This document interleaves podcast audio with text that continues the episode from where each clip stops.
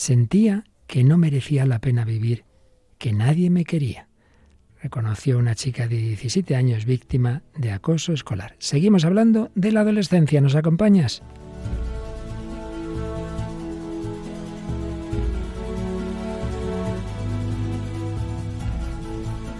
El hombre de hoy y Dios, con el padre Luis Fernando de Prada. Un cordialísimo saludo, muy querida familia de Radio María. Sí, seguimos en el hombre de hoy y Dios, hablando del adolescente de hoy y Dios o su falta de Dios y tantos problemas que eso genera a nuestra sociedad y especialmente a nuestros jóvenes y adolescentes. Hoy hablaremos de algunas de esas dificultades de esta sociedad enferma que tanto daño hacen a ellos, que tanto daño nos hacen a todos pero por supuesto siempre con la clave de la esperanza. Siempre hay salida, siempre hay sanación de las heridas por unos caminos o por otros y por supuesto siempre la esperanza que nos da Cristo Redentor y Santa María, la que cuida de cada uno de nosotros. Y este programa 490 del Hombre de Dios lo hemos grabado antes de este momento porque un servidor, como ya anuncié en algún momento, está ahora en Fátima, en una reunión de directores de Radio María de, Europa y alguno más de otros continentes, pero antes de viajar para acá nos hemos reunido con Paloma Niño. Hola Paloma, ¿qué tal? Un saludo para Luis Fernando y a todos los oyentes. Pues muy bien, encantada de estar en otro programa. Bueno, y nos traes un reportaje que se publicó en el periódico ABC este verano, en junio, junio, sí, de este 2023. Es un reportaje duro, pero bueno, que termina con esperanza, ¿verdad? Sí, es un reportaje sobre una historia real, la de Berta, que tiene 17 años y que, bueno, pues después de sufrir acoso escolar eh, ha pasado pues por varios momentos muy difíciles en su vida, como la depresión, autolesiones, anorexia, etcétera. Pero bueno, va, va mejor, ya está bien, aunque dice que tiene que seguir trabajando. Ya lo, lo escucharemos. Claro que sí, Nachi de un colegio de Barcelona, que un servidor conoció ese colegio hace años. Y José García, ¿qué tal, José? Saludos, padre, y saludos, Paloma, y a todos los oyentes. Pues sí, aquí estamos un día más en El Hombre de Hoy y Dios. Y hoy nos traes el cine de Hoy y Dios. Bueno, el cine de hace unos años, que en su momento fue una película muy famosa, muy galardonada, y que habla un poquito antes, si queréis, bueno, en los inicios, inicios, inicios de la preadolescencia de un chico que ese, los problemas más que en el colegio los tenía en casa, ¿verdad? Sí, más bien los tenía en casa, en ese entorno familiar. Se trata de la película El Bola, del año 2000. Con Juanjo Ballesta interpretando a ese chico que lo pasaba muy mal. Bueno, y, la música que nos traes, Paloma, estamos en los 16 o los 15. Los dos días pasados la canción decía 16 años y este dice 15. Pues sí, esta vez nos vamos a los 15 con esta canción 15 de Taylor Swift. Y luego pues terminaremos con una canción juvenil cristiana, Olor a tostadas de Hakuna. Y por supuesto con reflexiones psicológico-antropológicas, una vez más vamos a recurrir a al doctor y sacerdote Francisco Insa bueno, pues vamos adelante con este programa, no sin recordar alguno de los mensajes que hemos ido recibiendo en las redes sociales. Sí, pues hacen referencia a Carlo Acutis, ya que estamos con este testimonio, y nos dice Isabel Prieto Pérez que Carlo, por favor, intercede por la juventud. También Marela Abaldo decía, Acuti, me ha emocionado conocer su historia, he visto la película y he podido saber un poco más de la vida de este joven que amaba la Eucaristía y el Rosario. Gracias al programa por mostrarnos la etapa de la juventud. Hay que rezar mucho por los jóvenes de hoy. Aunque estamos con la adolescencia, pues bueno, seguiremos con la, con la juventud también y estamos en esta serie de las etapas de la vida. Y luego nos decía Celedonio Campos Molto que siempre escucha este programa incluso a las 4 de la madrugada. Oh, madre mía, esperemos que que puedas dormir después de todas las maneras. Bueno, porque siempre terminamos con esperanza, con buena música, aunque a veces toquemos temas durillos como hoy vamos a hacer, pero siempre en cristiano, siempre se termina con la victoria. Por fin mi corazón inmaculado triunfará en esa esperanza, en este mes de octubre, mes del Rosario, otro mes mariano, en esa esperanza entramos en este programa 490 del hombre de hoy y Dios.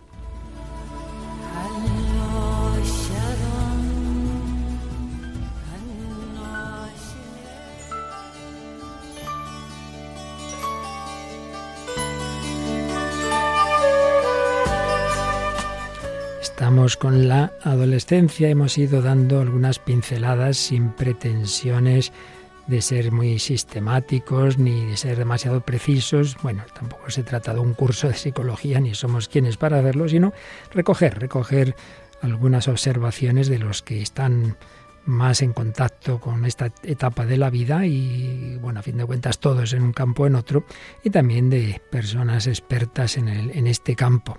Y uno que lo fue, aunque ya falleció y su obra ya tiene sus años, pero siempre tiene sugerencias interesantes, fue el padre Benedict Gröschel, o como se diga, que tiene una obra clásica, Crecimiento Espiritual y Madurez Psicológica. Ya habíamos traído algún algún párrafo, algunas ideas de esta obra. Hoy me voy a fijar solo en un párrafo que nos introduce en el reportaje inicial del que vamos a hablar de dificultades de una chica.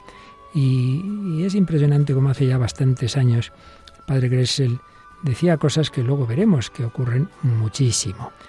Hablaba de que la adolescencia, y no digamos cuando se prolonga, como ocurre cada vez más en nuestro mundo, puede ocasionar muchos problemas. Decía, la ausencia de objetivos, el aburrimiento, la entrega a los placeres, el consiguiente desprecio de sí mismo al sentirse uno culpable, tendencias autodestructivas y algunas otras desgracias psicológicas, especialmente en aquellas personas que conservan cicatrices de su niñez. Para aquellos que han sufrido algún tipo de fijación de los que hemos hablado, la crisis de la adolescencia puede marcar clara y a veces trágicamente las deficiencias que en la niñez permanecieron tal vez ocultas. Pero incluso puede ser la adolescencia una época difícil para los que han llegado a ella con un gran deseo de trabajar por el desarrollo de la propia personalidad. A la mayor parte de los adultos no les halagaría la idea de tener que pasar otra vez por la adolescencia.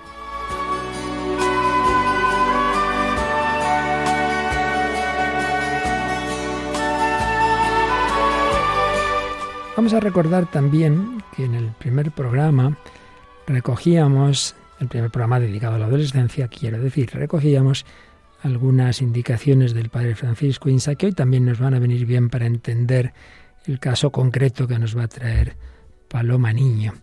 Y era cuando hablaba el padre Insa de esa dificultad de armonizar las distintas velocidades del desarrollo fisiológico, corporal, psíquico y social.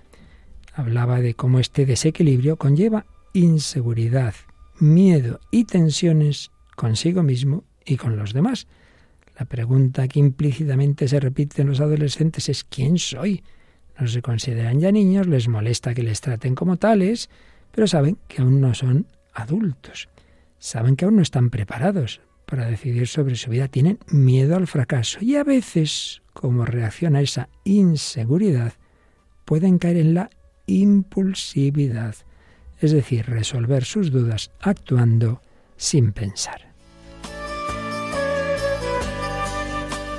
Y aquí me permito añadir, y haré así por experiencia directa, directa no en el sentido que yo esté ahora en colegios, pero sí de conocimiento de bastantes de los colegios, de cómo se está extendiendo de una manera tremenda en edades cada vez más tempranas las autolesiones, incluso como bien sabéis por noticias espantosas, suicidios o intentos de suicidios, prácticamente de casi de niños, de preadolescentes, de una manera tremenda, como la pandemia, indudablemente, y ese confinamiento acentuó problemas que ya venían de atrás.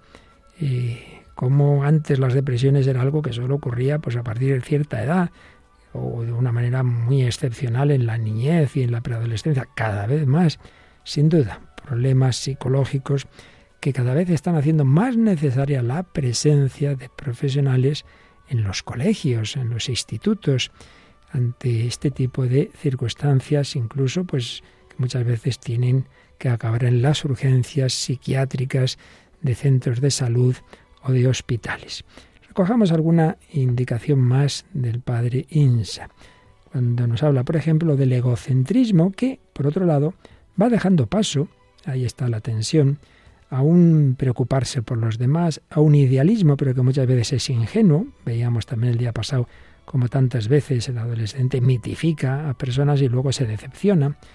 Extremos que coexisten durante años, llevando a comportamientos paradójicos. Es verdad, el adolescente es capaz de quedarse sin comer porque quizá ha dado su almuerzo a un pobre, pero luego se gasta lo que tiene por, cualquier porquería que, que le apetece en el momento. Y desde el punto de vista emocional, señala también Francisco Insa, y esto es claro, ya lo hemos dicho otros días, hay una alta reactividad afectiva, frecuentes altibajos emocionales, irritabilidad, bajones y de nuevo esto que decíamos antes, dificultad para controlar su impulsividad. Obviamente, pues hay que acompañar y hay que ayudar a controlar esas reacciones, a cumplir las tareas, aunque no tengas ganas, en la expresión más habitual del adolescente y hoy día ya decimos que la adolescencia se prolonga quizá toda la vida, es no me apetece, no me apetece. Pues hijo, con ganas o sin ganas ahí tenemos que, esforzarnos por hacer aquello que vemos que debemos hacerlo. Ir caminando hacia la seguridad emotiva frente a los impulsos segmentarios. Esto quizá os acordéis en otro bloque de nuestro programa cuando hablamos de la madurez y la famosa obra de Gordon Alport sobre la personalidad y los criterios de madurez, este es uno, la seguridad emotiva frente a esos impulsos segmentarios. Pues no, para el adolescente lo más normal es que solo existe el ahora.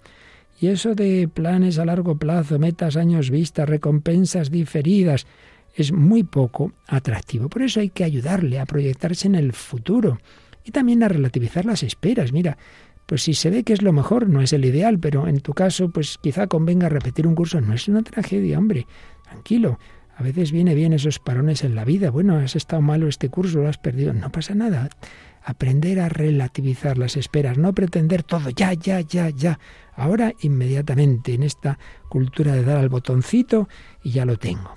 En fin, pequeñas pinceladas que creo que hoy nos pueden ayudar a entender cómo muchas veces nuestros adolescentes lo pasan muy mal. En una sociedad herida, esas heridas repercuten de manera especialmente fuerte en ellos. Y es lo que vamos a conocer de primera mano en el testimonio que nos trae hoy Paloma Niño.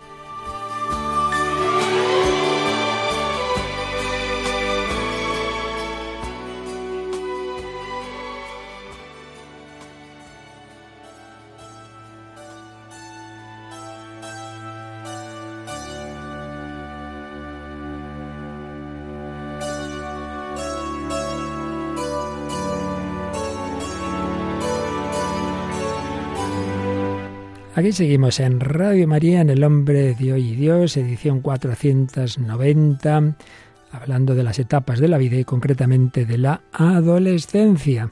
Mencionado un testimonio que nos va a traer Paloma, pero antes, como solemos hacer, vemos lo que estamos tratando en la música y concretamente llevamos ya algunos programas en que vemos música, pues especialmente, claro, centrada en esta etapa de la vida. Esta etapa en la que los adolescentes, y ya decimos que la adolescencia se prolonga demasiado, pues cuántas veces sus ídolos son grandes cantantes, bueno, grandes no tan grandes, pero que por unos motivos u otros se hacen ahí el ídolo y madre mía, y una de esas personas que arrastra, que arrastra a muchísimos, es una chica de la que sé muy poquito, pero para eso está aquí Paloma Niño, nos va a contar.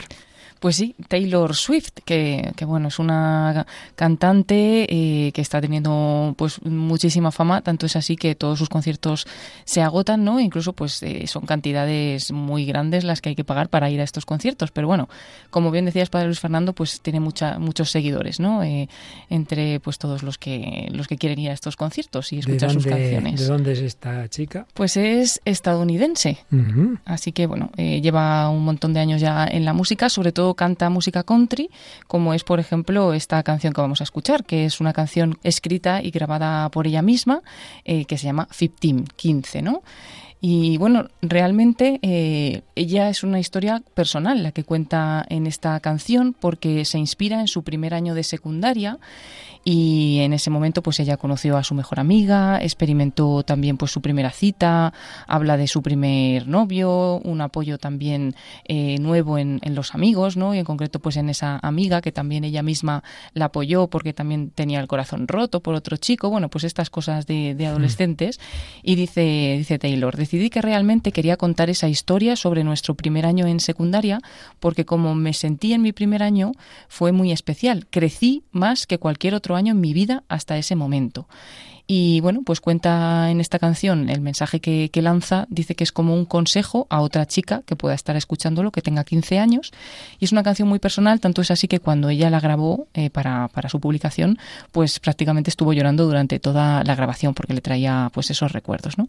Es una canción que proviene de su segundo álbum de estudio y que fue lanzada en el año 2008. Bueno, pues vamos a escuchar 15 de Taylor Swift. Take a deep breath and you walk through the doors. It's the morning of your very first day.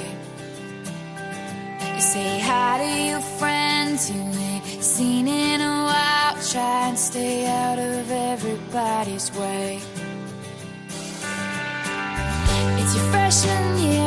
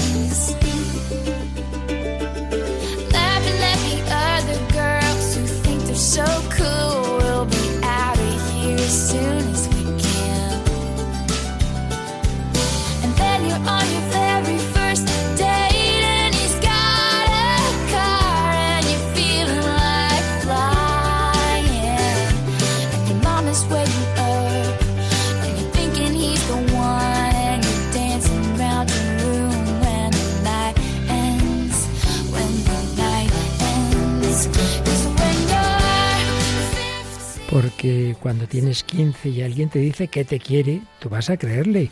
Cuando tienes 15 sientes como si no hay nada más para descubrir. Bueno, cuentas hasta 10, acéptalo, esta es la vida. Antes de que sepas quién vas a ser a los 15, es tu primer año. Vas a estar aquí por los siguientes cuatro años esperando que uno de esos chicos mayores te miran y digan, ¿sabes? No te había visto por aquí antes. Te sientas en clase al lado de una pelirroja llamada Abigail. Pronto sois las mejores amigas riéndose de las otras que piensan que son tan geniales. Nos iremos tan pronto como podamos. Y luego estás en tu primera cita. Él tiene un auto. Tú te sientes como si estuvieras volando. Tu mamá te espera. Piensas que él es el indicado y bailas en tu cuarto cuando la noche termina. Cuando la noche termina.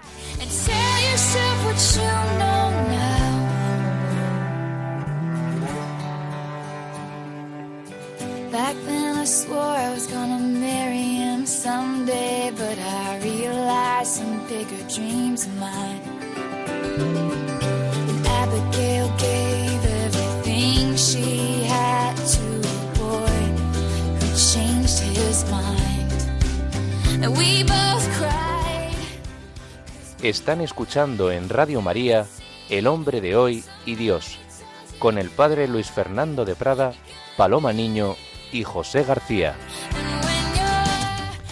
Cuando todo lo que querías era ser querida, deseas poder volver atrás, decirte a ti misma lo que sabes ahora. Juré que me casaría con él algún día, pero me di cuenta de algunos de mis grandes sueños y Abigail dio todo lo que tenía a un chico que cambió de opinión.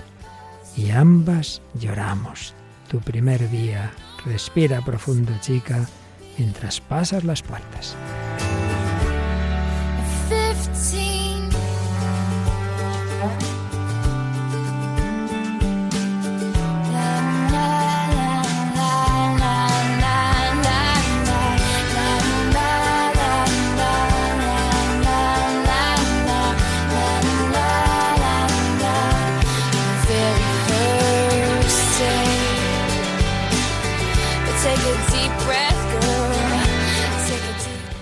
Shift 15, 15, Taylor Swift, madre mía. Bueno, pues yo creo que refleja muy bien esa edad. Paloma, ¿qué te parece a ti que has tenido esa edad también? Sí, sí, sí.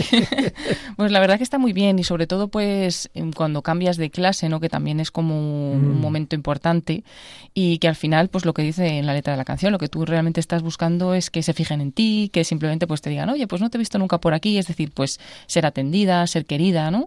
Y, y, bueno, realmente es algo pues que, que siempre lo tenemos, pero que en concreto pues en esa edad eh, se quiere, ¿no? Se quiere que ser un poquito el, centro de atención, que, que estén pendientes de nosotros, que nos quieran, que, que nos cuiden.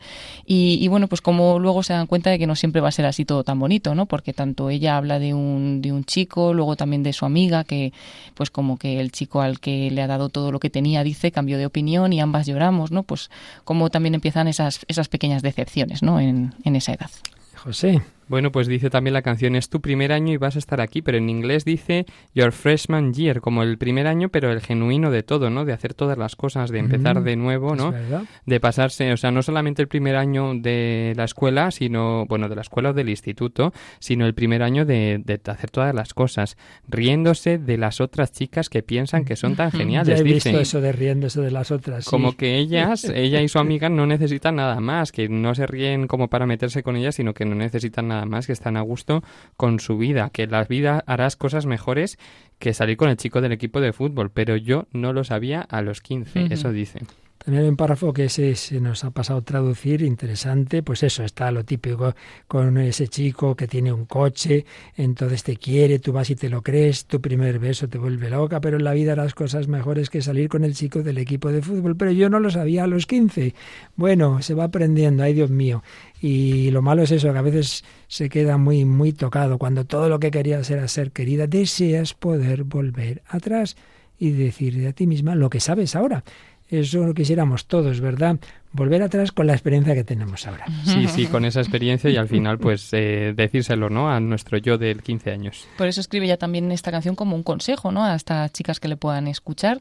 Y, y, bueno, lo que hemos comentado también al inicio, que al grabarla pues se pasó el tiempo llorando, ¿no? Porque esas heri- heridas, aunque sean pequeñas, en ese momento de la vida pues también son dolorosas y, y duran, ¿no? Duran el sin, tiempo. sin duda. Y si alguien tiene, pues eso, quien le ayude, quien le acompañe, quien le eduque, y no digamos cuando hay, que cada vez hay para menos ese acompañamiento espiritual, bueno, de todo se puede sacar provecho, incluso de lo que ya son errores voluntarios de que llamamos pecado, todo se puede perdonar, pero cuando no hay eso, la cosa se complica, se complica. Gracias a Dios sí que encontró acompañamiento una chica con una historia dolorosa, esta no tiene 15, pero, pero sí 17, cuando se ha hecho pública su historia en un reportaje de periódico ABC en verano de 2023 y Paloma nos la resumes un poquito, la historia de Berta. Sí, pues Berta, eso, tiene 17 años en el 2023 y ella cuenta que eh, si tiene que trazar una línea en, en su vida,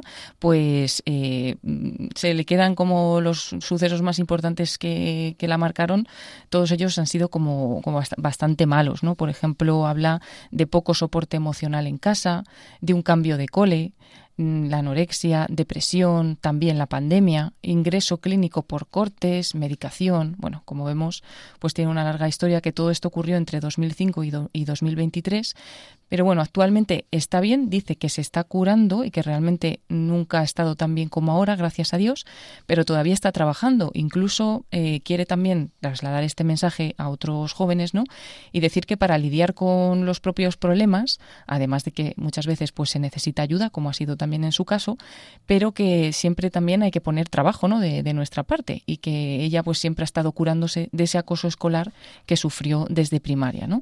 Y bueno, quiere dar ese mensaje el trabajo, eh, aunque lo tienes que hacer pues seguramente con un psicólogo, con, con, tu familia, con alguien que te ayude, pues también tú tienes que poner de tu parte, ¿no? En concreto, ella dice que gracias a la psicóloga con la que está, pues que le ha cambiado la vida, le ha salvado la vida y también pues el psiquiatra que le acompaña con la parte de la medicación y a todo eso llegó de la mano de un nuevo colegio de Bertal que se cambió en primero de la ESO. El centro es Abat Oliva Loreto, ubicado en el barrio de Sarriá, en la parte alta de, Balce de Barcelona, y fue allí donde se puso en contacto con su actual psicóloga, ¿no? que le ha ayudado tanto. Y bueno, aunque luego contemos algo también de, de esa terapia que ha realizado a través de, de la psicóloga del colegio, por contar un poquito más su historia, Berta pues dio las primeras señales de acoso escolar en un test que le hicieron con 13 años, cuando estaba en tercero de la ESO en 2019 y cuyas respuestas dice no recordar, ¿no?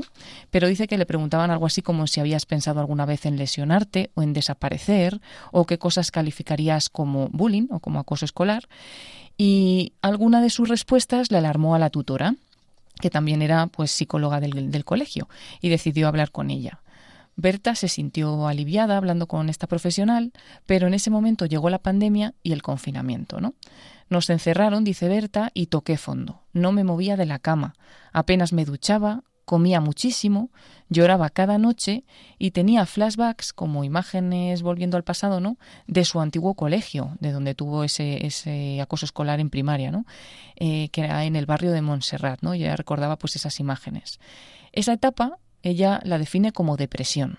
Sentía que no merecía la pena vivir, que nadie me quería, no complacía a nadie y tampoco me complacía a mí misma.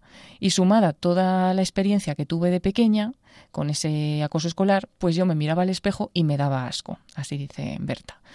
Pero antes de la pandemia, o sea, ahí fue cuando, cuando todo estalló, pero ya su mochila venía cargada de, de, antes.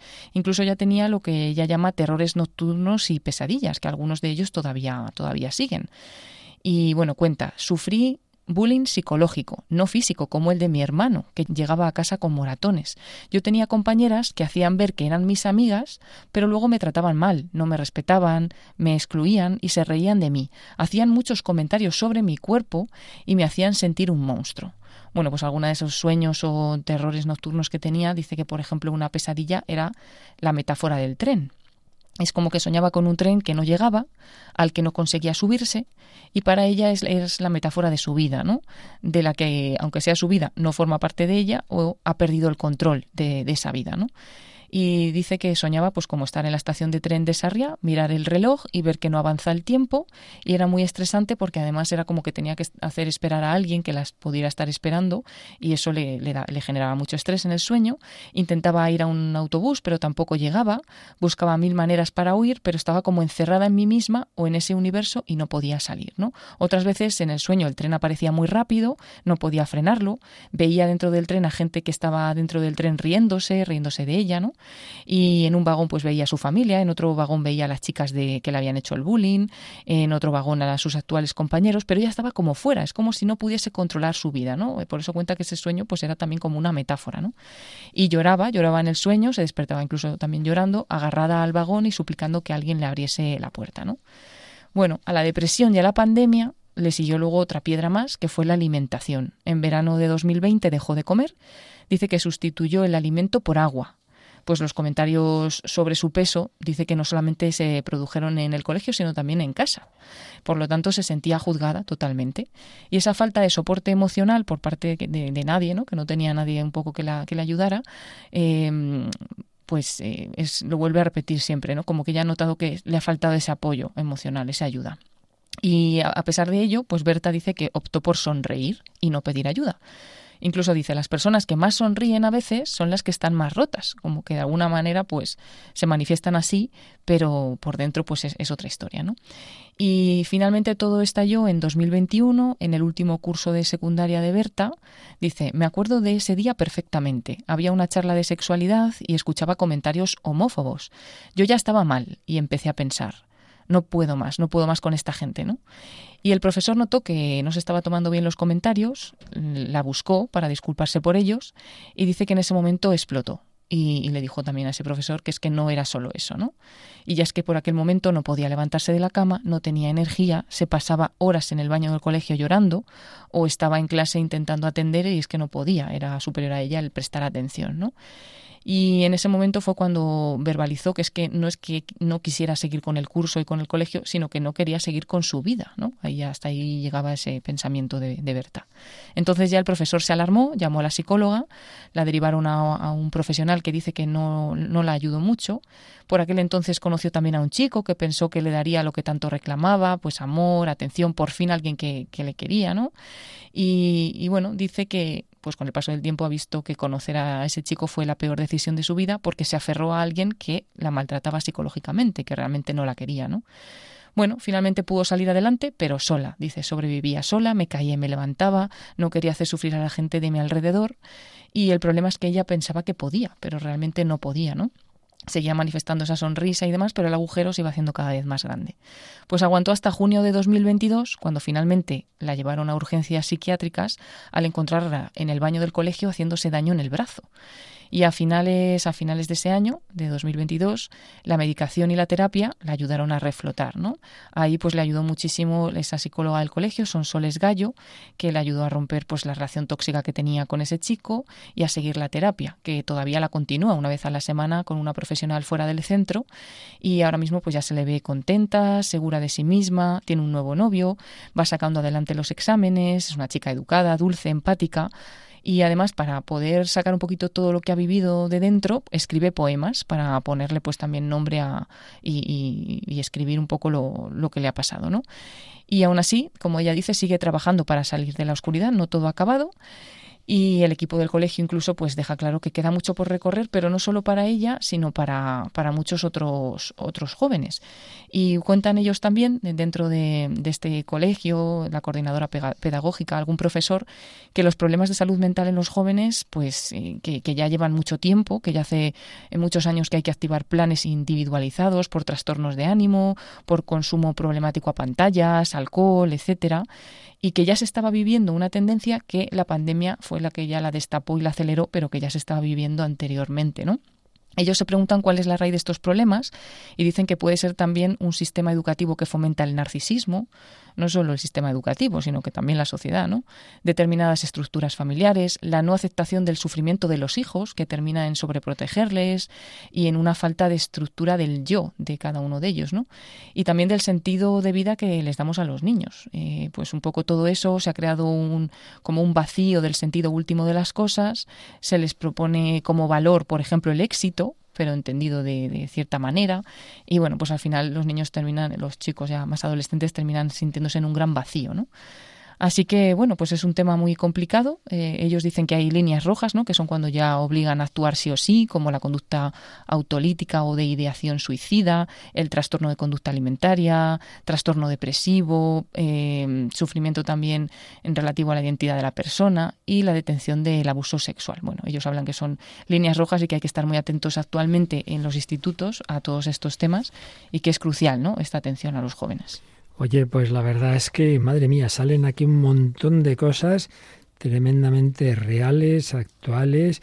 Las hemos ido leyendo más o menos en, en, textos de estos días sobre la, la adolescencia, pero aquí vividas en, en, esta chica y en otros, como en efecto nos has contado, pues como todas estas personas que trabajan en estos ámbitos lo están detectando. Aquí yo tengo sobre un montón de cosas, pero a ver aquí los jóvenes de la mesa. O don José, ¿qué te, ¿en qué te has fijado más? Bueno, pues yo destacaría sobre todo que dice ella, me sentía juzgada, ¿no? Dice que optó por sonreír y no pedir ayuda. Tantas veces, tantos adolescentes y a lo mejor también se traslada al ámbito de la juventud, ¿no? Incluso hasta los 30 se puede percibir que mucho, qué felicidad, qué contentos, pero en realidad lo que pasa es que hay un sufrimiento sufrimiento detrás, ¿no? El no querer que seguir con la vida, con tu propia vida, una vida que no, que no es nuestra, ¿no? Que la vida es de Dios y nosotros decidimos quitárnosla. Entonces, eh, sobre todo dice Berta que es por no hacer sufrir a la gente de su alrededor, con esos terrores nocturnos que todavía los mantiene, dice, eh, que el- las familias también se fijan en, en su cuerpo, ¿no? En ese, o alimentan ese trastorno de la conducta alimentaria. Entonces, todo esto es súper importante, ¿no? Y hay que verlo. Lo que pasa que está todo enmascarado en una sonrisa. Sí, la verdad es que es durísimo el testimonio por todas las etapas que, que va pasando, incluso cuando ya ha tenido mm, en algún momento como una posible ayuda y demás, pero como que no, no le sirve o no, no es suficiente. Y ella habla mucho de esa falta de soporte emocional, como decía ahora José, incluso de su- por su propia familia, ¿no? que a veces no es ni mucho menos adrede, pero es que no, a lo mejor no, no nos damos cuenta, ¿no? Por una parte se, sobreto- se sobreprotege mucho a los niños, pero por otra parte a lo mejor no se está pendiente de lo que realmente necesitan y ahora mismo, pues por ejemplo, es muy importante ese apoyo emocional, la gestión de las emociones en, el- en esta sociedad tan difícil, ¿no? Con todos esos problemas que nos decían los profesores de, de este colegio. Y, y, bueno, como ella va pasando de uno a otro y la raíz de todo es esa violencia que sufrió en, en la infancia por, por unos niños, ¿no? Que, que es muy, o sea, es algo muy horrible, pero que está pasando prácticamente todos los días. Y sobre todo que los docentes y las familias, muchas veces los padres, no aceptar que ocurre esta situación, que si, si tú estás contenta, si tú tienes eh, un cuerpo que, que no pasa hambre, ¿no? Muchas veces pasa esto en los adolescentes y es eh, importante detectarlo, yo pienso. Sí, estar muy atentos a todos estos signos y luego como un trasfondo de la sociedad en general, pero claro, que hace especialmente daño en estas edades y más si ha habido estas, estos acosos o abusos de cualquier tipo, pero digo, hay un trasfondo que, que es obvio, ¿no? Y es que si la sociedad, el, el modelo de éxito es pues el cuerpo por un lado, pues eso, eso los influencers, las actrices maravillosas, el actor no sé qué, el futbolista no sé cuánto, el dinero y la fama, los likes que tienes, etcétera. Claro, si vives para esa pantalla, realmente es que es que estás abocado antes o después a lo más malo, ¿no? Porque ¿quién va a estar siempre en el éxito? ¿Quién va a ser siempre famoso? ¿Quién va a tener siempre el cuerpo perfecto? Siempre habrá alguien que más.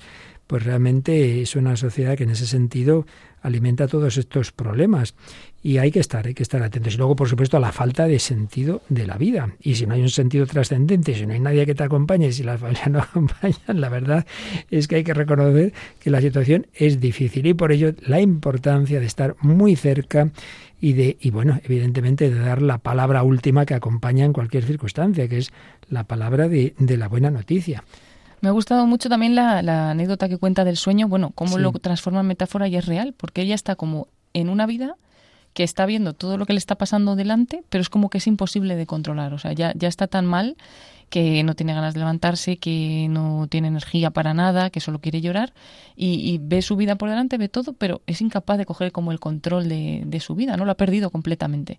Entonces, bueno, pues hay que intentar no llegar a ese punto en el que ya estás tan perdido y, bueno, pues si se llega por lo menos como ella que pueda encontrar la- las ayudas necesarias. Luego también es muy típico que en esos momentos en que se está tan mal y que el adolescente tiende a no acudir a los adultos, ¿a quién tiende? Pues a ese amigo, a esa amiga que a principio que bien, pero que luego se convierte en una relación tóxica. Y esto yo lo he visto ya bastantes veces. Recuerdo una, una chiquita con 15 años, pues también con una historia familiar muy difícil y claro, se enamoró perdidamente, todo era es su chico y cuando el chico la dejó, intento de suicidio, normal, porque era su todo y son ese tipo de relaciones tóxicas, por eso que es importante estar cerca, estar atentos, porque la situación es muy delicada. Y fíjate, José, que se, ella pone, sentía en esos sueños la metáfora del tren y precisamente la película que nos traes empieza y termina con las vías de un tren. Precisamente con las vías de un tren y con un reto, ¿no? Que de esto a veces se ve también en,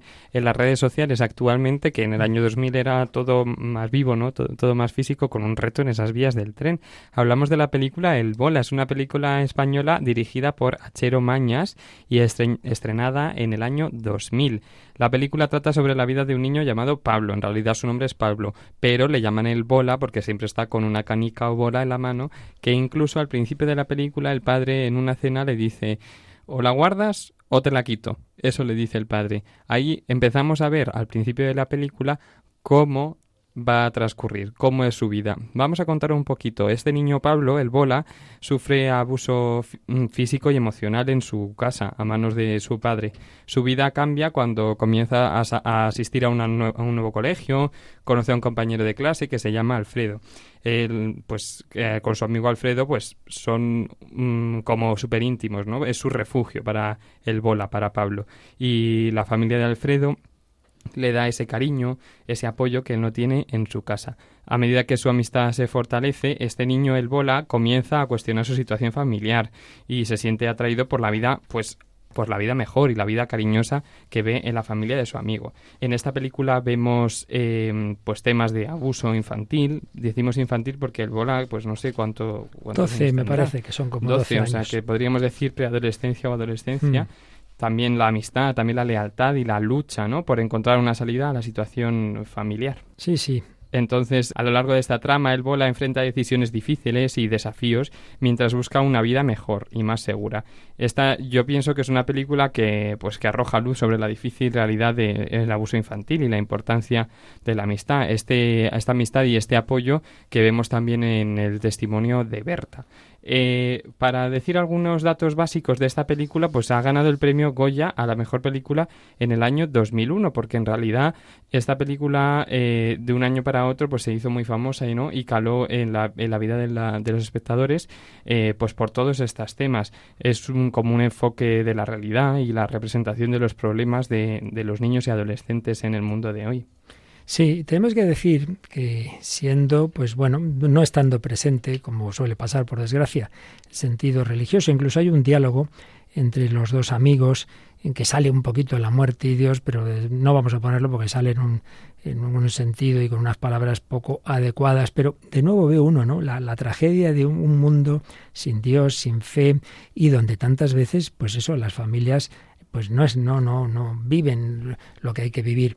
Eh, la película es muy realista y digo que no siendo cristiana, sin embargo, hay que reconocer que tuvo, eh, digamos, fue bien calificada desde críticos católicos como Juan Orellana, por ejemplo, y otros, Jerónimo José Martín, eh, el semanario Alfa y Omega eh, le dio un, premio, digamos, a est- esta película porque recoge, sin duda, recoge bien, recoge bien eh, y de una manera, digamos, que llega al corazón lo que, lo que tantas veces, por desgracia, es esa falta de apoyo, no solo falta de apoyo, sino todo lo contrario, ¿no? Ese, ese maltrato a un chico y las consecuencias que tiene. No es una película definitiva, falta, también hay algo, yo diría, y también apuntaba a ello eh, Orellana, un cierto maniqueísmo, porque el contraste entre las dos familias, la familia de Alfredo así moderna y tal, el padre es el que hace tatuajes, eh, y entonces, bueno, como que, como que te viene a decir, no, no juzgues a ese hombre que parece así muy moderno y tal, pues mira, luego resulta que es, que es, es acogedor y, hombre, ahí hay como un cierto maniqueísmo, y luego al otro, al que maltrata a su hijo, pues a lo mejor había que ayudarle psicológicamente también, ¿no? ¿No te parece? Sí, yo creo que también es esa falta, ¿no? El, el ir más allá dentro de la película, que a la trama le falta un poquito de mm, encontrar ayuda para el padre, para el padre del bola, eh, y, para, y sobre todo para el padre, para la madre, para toda la familia. Para toda la familia, porque la pobre madre lo pasa muy mal, claro. Claro, está como oprimida, ¿no? Porque También. no sabe cómo ayudar a su hijo, no sabe cómo llevar ella la propia situación. En cualquier caso, sí que es una película que se puede ver, aunque tenga algún momento durillo, pero se puede ver y hace pensar y sobre todo las consecuencias tremendas de la falta de una verdadera familia. Vamos a escuchar eh, dos cortes, dos cenas. En primer lugar, un corte de la- una cena en la familia de Alfredo, del amigo que este se da cuenta de que el chico, su amigo bola no está yendo a clase y todo el mundo sabe que es que le han cascado en casa. Vamos a escuchar este diálogo en la cena de la casa de Alfredo. Vamos. ¿Y a ti qué te pasa? A mí, nada. Oye, es que nada porque te conozco. ¿Qué es lo que te pasa? Nada. No es a mí esa bola. ¿Qué le pasa? Hace una semana que no va a clase. ¿Y? ¿Te acuerdas el día que fuimos a la sierra con él? Cuando nos quitábamos la ropa mojada y nos poníamos la otra, le vi la espalda. La tenía llena de marcas y moratones. Le pregunté cómo se lo había hecho y me dijo que era de una caída, pero no es verdad. Como que no es verdad. Se lo había hecho su padre. ¿Y tú cómo lo sabes? Todo el mundo sabe que su padre le pega. Todo el mundo sabe que su padre le pega. Madre mía, se le veían las marcas, pero el chico no se atrevía a decirlo. Por eso hay que estar muy atentos, como hemos oído en la historia de Berta. Bueno, pues esta familia está preocupada por este chico. Y ahora escuchamos la escena más dura, solo un poquito de ella, claro. Y es, bueno, cuando el chico, el, el bola, va a su casa unos días después, ha vuelto a hacer algo que no le gusta a su padre y ocurre lo siguiente. ¿Qué pasa? ¿Que no puedes llegar ni un solo día a la hora? Me entretenía un poco. Ya.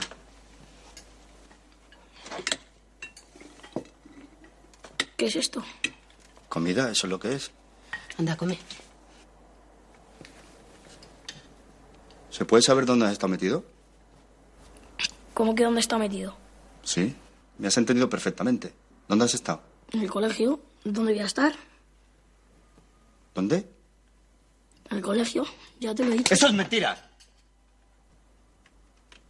No es mentira, he estado en el colegio. ¿Y por qué cuando yo he ido a buscarte no estabas? Te estoy haciendo una pregunta. No he ido a la última clase. ¿No has ido a la última clase? ¿Y dónde has estado entonces? Contesta, ¿os crees sordo? ¡Te he dicho que contestes! No, no le pegues más. Tú cállate la boca y no te metas en esto. Te estoy esperando. ¿Me has oído? Estaba en las vías. ¿Así? La próxima vez que te vea con esa gentuza, te arranco la cabeza. ¿Me oyes? Te arranco la cabeza. no, déjale- ¡Siéntate ahí! ¿Me estás oyendo? ¡Contesta! ¡Contesta! Bueno, y ya el chico pierde los nervios, eh, insulta a su padre y entonces este ya empieza a pegarle de mala manera. Bueno, es una escena pero bueno, aquí lo que queremos sacar es que evidentemente lo que se está generando es más y más y más rebeldía en este chico que, que estaba ahí, el pobrecito mío, muerto de miedo y claro, al final pues es, se, se alimenta, se alimenta el, en vez de ayudarle, pues el que cada vez sea más rebelde y cada vez la situación sea peor y acaba, pues bueno, tendría que acabar en la comisaría, sería lo normal, claro. Claro, eso sería lo que, lo que merece, ¿no? Esta, este comportamiento, quizá. Pero con esto, pues queremos insistir en que esta etapa difícil lo que hay que hacer es pues dar esa confianza, que puedan decir lo que sea, escuchar y acoger, porque es que si no, es todo lo contrario. Paloma, que quiere tanto a los niños, estaba quedando horrorizada, No, ¿verdad? no, es que estoy que no... Me he quedado ya aquí, quieta. Así que a lo mejor no puedes ver la película. Ya estaba pensando que no sé cómo acaba, que no sé si podré verla.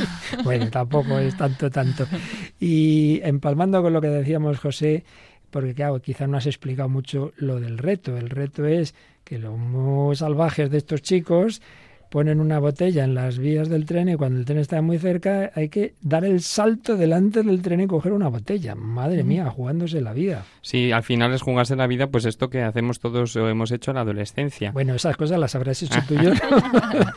Pero quizá sí, a partir de, la- de esta temprana edad, de los 10, 12 años, pues ser el más guay del grupo o sentirse aceptado, ¿no? Lo que estamos hablando. Y es que si no hay algo que llene la vida, pues tienes que buscar emociones fuertes, aunque sea con esto, ¿verdad? Y además huyes así de tu casa, te vas con los amigotes, eso siempre hay el más, el más que se que dice el más fuerte, que se mete con los otros, tú es que no te atreves, tú es que tienes miedo, tú es que, todo esto sale en esta película, en fin, es un reflejo de, de esa edad, 12, 13 años que van entrando ya en estos momentos tan difíciles, madre mía. Bueno, aquí hay muchos temas, aquí hay- es necesario todo tipo de ayudas, pero indudablemente cuando hay una visión de fe cristiana, todo cambia. Y así tenemos una historia, bueno, hay muchas, pero hoy nos trae José una historia de una chica que también fue maltratada y sin embargo lo vivió de otra forma y es santa. Cuéntanos. Es completamente diferente, ¿no? Completamente. Hablamos de Santa Germana, que desde niña fue sometida a una vida servil, ¿no? Estamos en el siglo XVI-XVII. Ella falleció con solo 22 años, pero todo lo que aguantó, lo aguantó con mucho ánimo y con un rostro ris- risueño real, no como Berta, ¿no? Tener esa sonrisa, pero esa eh, disposición porque solamente se la daba Cristo. Vamos a ver, Santa Germana nació en el año 1579 en Francia y desde temprana edad sufrió una infancia difícil porque fue maltratada y relegada por su familia debido a su salud frágil, porque tenía una enfermedad que afectó a su mano y también tenía dificultades para caminar. Eh, estas afecciones médicas durante su vida pues mm, eran muy importantes para la gente, ¿no? El cómo te ves mm, enfrente a la gente. Tenía una deformidad en su mano derecha, entonces no podía utilizarla bien y también eh, una pierna afectada, lo que le hacía cojear. Eh, pues todo esto con su apariencia poco común para la gente no era una persona normal, que dirían. Eh, históricamente se ha especulado que pudo haber tenido algún tipo de artritis, ¿no? Así como yéndonos más a la parte médica o una enfermedad ósea que afectase a estos. Pero a pesar de estas dificultades, Santa Germana mantuvo una profunda fe y una humildad a lo largo de su vida.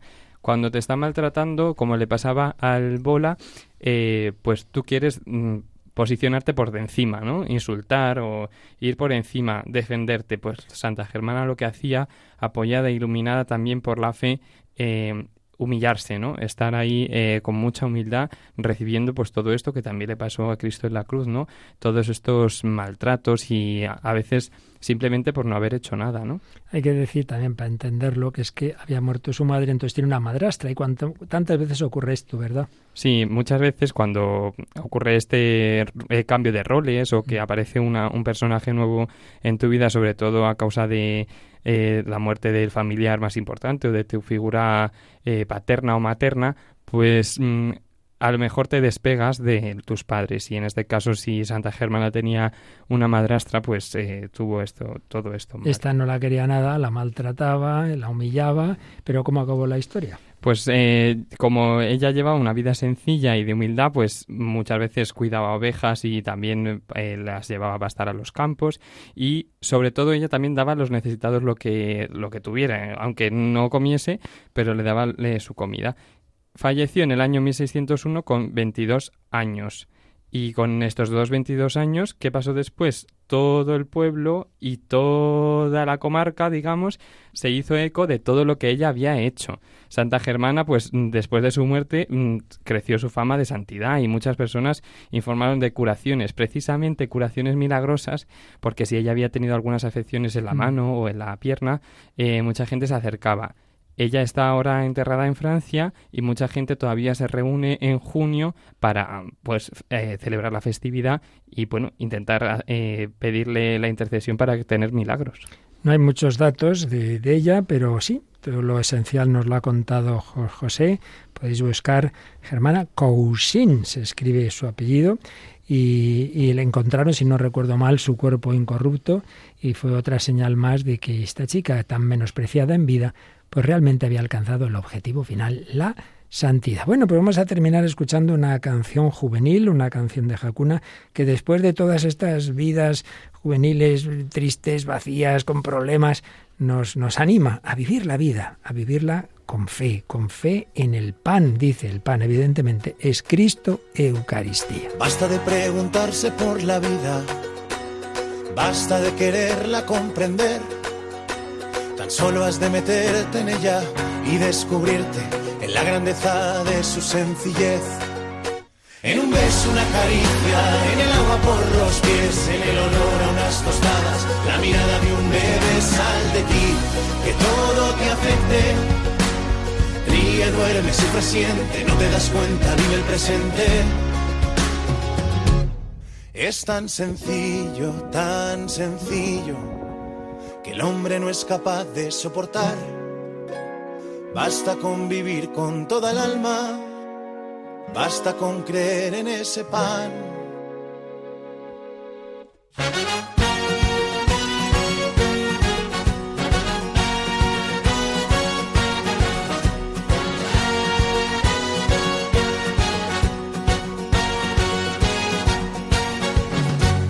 Basta de compararse con el otro Basta de no amarse en el caer. Tan solo has de ser tú y si me dejas, me volverás a ver. La canción de una sonrisa en las arrugas de la piel, en el blanco de la nieve, en el hambre y en la sed. Sal de ti, que todo te afecte. Llora, quiere, grita, calla, no te das cuenta, la vida pasa. Es tan sencillo, tan sencillo hombre no es capaz de soportar. Basta con vivir con toda el alma, Basta con creer en ese pan. Son los fracasos de una vida entregada, sin los límites del tiempo y del espacio, lo que irá transformando tu existencia en una plenitud enamorada. Es tan sencillo, es muy sencillo, muy sencillo, el hombre no es capaz de soportar. Basta con vivir con toda el alma, basta con creer en ese pan. Vida entregada, plenitud enamorada, sin compararte con nadie, sal de ti. Gracias a la fe en el pan, a la fe en Jesucristo, podrás vivir con toda el alma. Presente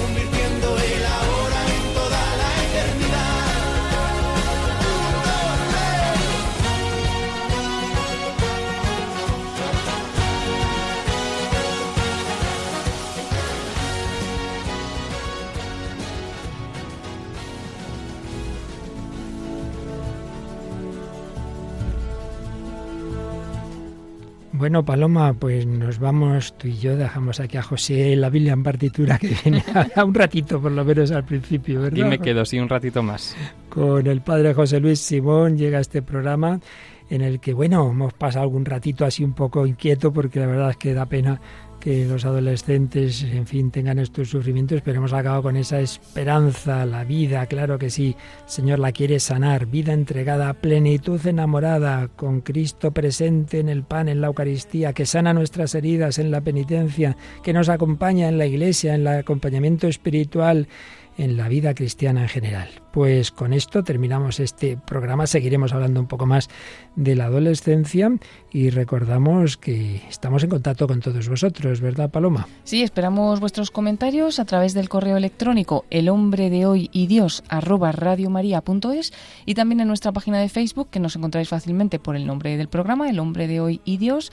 Y bueno, pues esperamos también vuestros comentarios a las diferentes publicaciones. Pues nada, que seguimos en camino, seguimos en nuestra vida, que cada uno en la edad en que el Señor le esté guiando en este momento, pero todos hacia esa plenitud enamorada del encuentro con Cristo de la mano de María. En ellos os dejamos. Hasta el próximo programa, si Dios quiere.